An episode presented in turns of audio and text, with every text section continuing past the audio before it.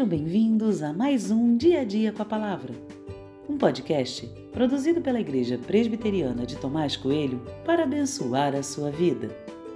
O título de hoje é Arrependimento traz mudança e tem por base o texto de 2 Reis 13, 5 e 6, que diz: O Senhor deu um Salvador a Israel, de modo que os filhos de Israel se livraram do poder dos sírios e puderam morar de novo em suas casas como antes.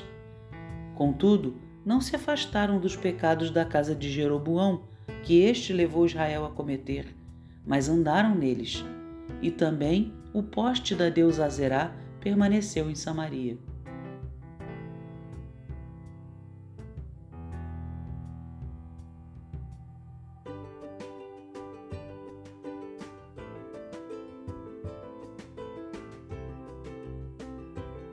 O registro do livro dos reis vai nos trazer a informação de que vários reis fizeram o que era mal diante dos olhos do Senhor. No caso de Jeoacás, o Senhor decidiu trazer sobre seu reino dura opressão por parte dos sírios, como forma de castigo. Rapidamente, o rei e todo o povo clamaram por livramento, e Deus respondeu positivamente. Mas isso não fez com que o povo mudasse os seus hábitos, e eles voltaram a fazer aquilo que desagradava a Deus. Arrependimento e mudança.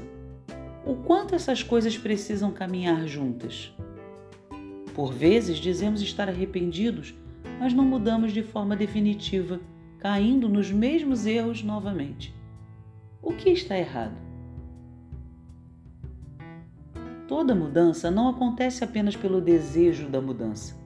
É preciso construir primeiro um processo de conscientização. Onde erramos, por que erramos, como erramos, etc. Construída essa consciência, temos grande chance de experimentar mudança. Mas muitas vezes, por pragmatismo, apenas desejamos a mudança e dessa forma ela nunca vem. Arrependimento exige mudança, porque arrependimento não tem nada a ver com a simples percepção do erro. Arrependimento é processo de confronto, de decisão, de desejo de fazer o que é certo. Se o povo de Israel estava verdadeiramente arrependido, aquilo que desagradava a Deus precisava ter sido retirado, mas não foi. Acredito firmemente que Deus nos chama a uma atitude de arrependimento que passa por conscientização e que, consequentemente, resulta em mudança radical. Se você faz a mesma coisa pela qual já pediu perdão inúmeras vezes, não parece haver arrependimento. Não existe arrependimento sem mudança e nenhuma mudança é definitiva se não for fruto de verdadeiro arrependimento.